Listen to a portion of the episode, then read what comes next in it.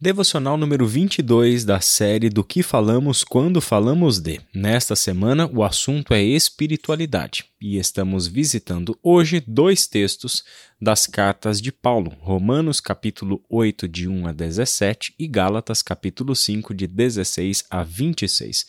O tema de hoje é vida espiritual versus vida religiosa. Isso porque a vida espiritual pregada pela Bíblia é bastante diferente da vida religiosa. Isso pode parecer estranho, até mesmo confuso para algumas pessoas, mas não é tão difícil assim a gente perceber essa diferença. Vamos começar pensando em similaridades.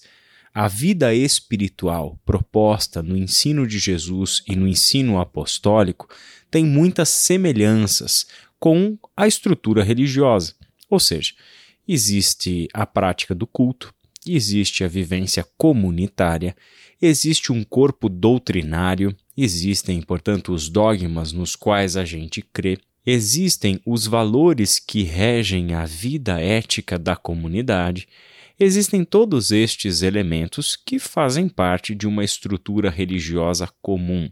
Estas são as similaridades que nós temos entre o Evangelho de Jesus Cristo e a prática de uma religião. Agora, o Evangelho de Jesus Cristo difere da religião naquilo que é essencial.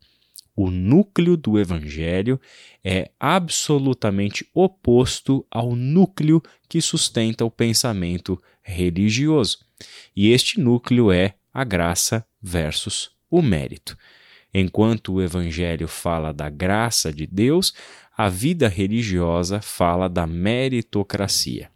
Isso pode parecer uma sutileza até mesmo para muitos cristãos, que acham que estão vivendo no Evangelho, mas na verdade estão vivendo pelas lógicas da religião. Ou seja, quando nós deixamos, e às vezes até irrefletidamente, porque nunca paramos para pensar nisso, a falta de conhecimento bíblico a falta de aprofundar os estudos bíblicos acerca da graça de Deus, que é o coração do Evangelho de Jesus Cristo, nos leva a viver fora daquilo que é a proposta do Evangelho por si mesma.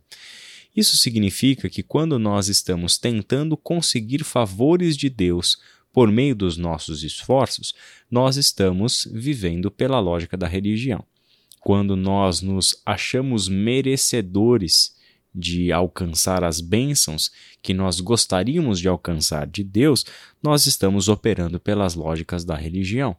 Quando nós fazemos determinados rituais, por mais sutis que eles sejam, não estamos falando de aberrações, né? ninguém vai sacrificar um carneiro para Deus, né? mas nós estamos falando de rituais pontuais mesmos, né? como por exemplo, vamos fazer sete dias de jejum, oração e louvor para que a gente alcance determinada bênção de Deus. A lógica por trás disso é religião, não é o Evangelho. A vida espiritual diz respeito à transformação da mente, diz respeito a uma vida guiada pelo Espírito, não mais dominada pelos desejos da carne, não mais dominada pelo pecado. Agora, prestemos atenção na seguinte verdade. Quando nós vivemos uma vida religiosa, nós estamos vivendo na carne.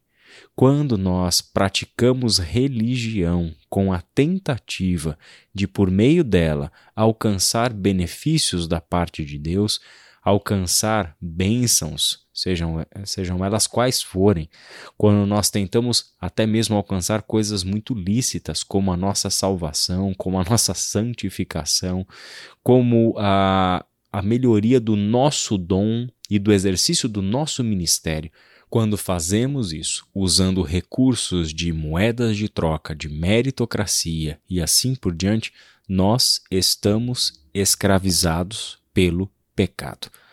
Isso é algo importante de se considerar. Muitas vezes pensamos que o pecado é fazer coisas reprováveis aos olhos de Deus. E certamente isso é, em parte, a definição de pecado: fazer coisas reprováveis aos olhos de Deus. Só que nem sempre consideramos que a prática da religião é reprovável aos olhos de Deus, principalmente depois que se manifestou o seu Filho Jesus Cristo e nos trouxe o Evangelho da Graça. Olha, é exatamente este o problema que você e eu encontramos lá no texto de Paulo aos Gálatas, em todo o capítulo 5, e que para a leitura de hoje estava selecionado os versículos 16 até 26. Neste capítulo 5, o apóstolo Paulo começa fazendo a afirmação da verdade do Evangelho, que é a libertação. Foi para a liberdade que Cristo nos libertou. Portanto, permaneçam firmes e não se submetam novamente a um jugo de escravidão.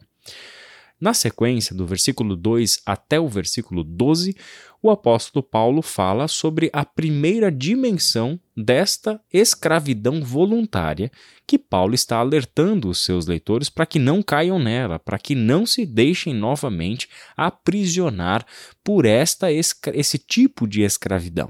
E o, e o curioso é que, destes versículos iniciais da carta, a maior parte do argumento de Paulo não é a escravidão do pecado deliberadamente, a transgressão, como a cobiça, como o adultério, como ah, o roubo, o assassinato, a inveja, coisas. Não, não são essas aberrações o apóstolo Paulo fala da mentalidade religiosa atuando no lugar da graça de Deus. Isso é escravidão. E isto é pessoas que querem garantir sua salvação, garantir a sua posição diante de Deus por instrumentos religiosos, portanto, carnais, humanos. A religiosidade quando trazida para dentro da relação com Deus em Cristo Jesus, é escravidão e deve ser rejeitada, porque isto é uma vida ainda presa no pecado.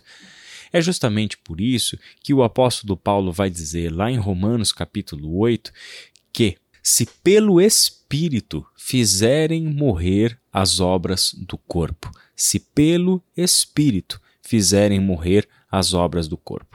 Esta é a chave da vida espiritual que, por natureza, se opõe à vida religiosa. Então vamos recapitular uma coisa importante. Nós não estamos recusando o que existe de similaridade da prática religiosa entre o evangelho e a religião. Mantém-se o que?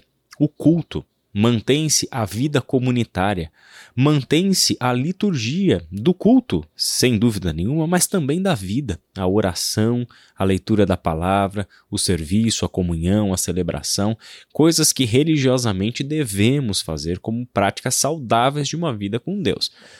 A rejeição não é quanto a estes elementos, mas a oposição se dá naquilo que é o núcleo, o centro de tudo isso. Quer dizer, o que me move a uma vida de culto, que me move a uma vida uh, comunitária, doutrinária, né? Uh, é a graça de Deus. Não é a minha necessidade de alcançar benefícios de Deus. Por quê? Porque o Evangelho me diz que todo o benefício de Deus já foi alcançado por quem creu em Cristo Jesus. É a nova vida. É o Espírito Santo de Deus habitando em nós. É a palavra santa revelada que está moldando a nossa mente e o nosso coração. Este é o benefício daquele que creu em Cristo Jesus. Esta é a verdade do Evangelho. Por isso, meu irmão e minha irmã, muito cuidado para que nós não deixemos que as ervas daninhas da mentalidade religiosa penetrem na nossa relação com Deus. Que nós sejamos sensatos para mantermos pura a nossa comunhão com Deus apenas na sua dimensão de uma vida pelo Espírito. É exatamente este o apelo do apóstolo Paulo no texto de Gálatas selecionado para hoje. Paulo nos diz que devemos viver pelo Espírito, porque se vivermos pelo Espírito, de modo nenhum satisfaremos os desejos da carne. O desejo da carne é tanto o pecado deliberado de coisas que todos nós entenderíamos como pecado, mas também o pecado silencioso de uma mentalidade religiosa tentando se relacionar com Deus por meio de moedas de troca, tentando barganhar com Deus bens, benefícios e até mesmo salvação. Que Deus nos mantenha firmes na liberdade que Cristo Jesus conquistou para nós e que Ele encontre em nós o esforço diário para nos mantermos livres e cada vez mais conscientes vivendo pelo Espírito. Que Deus abençoe você e até amanhã.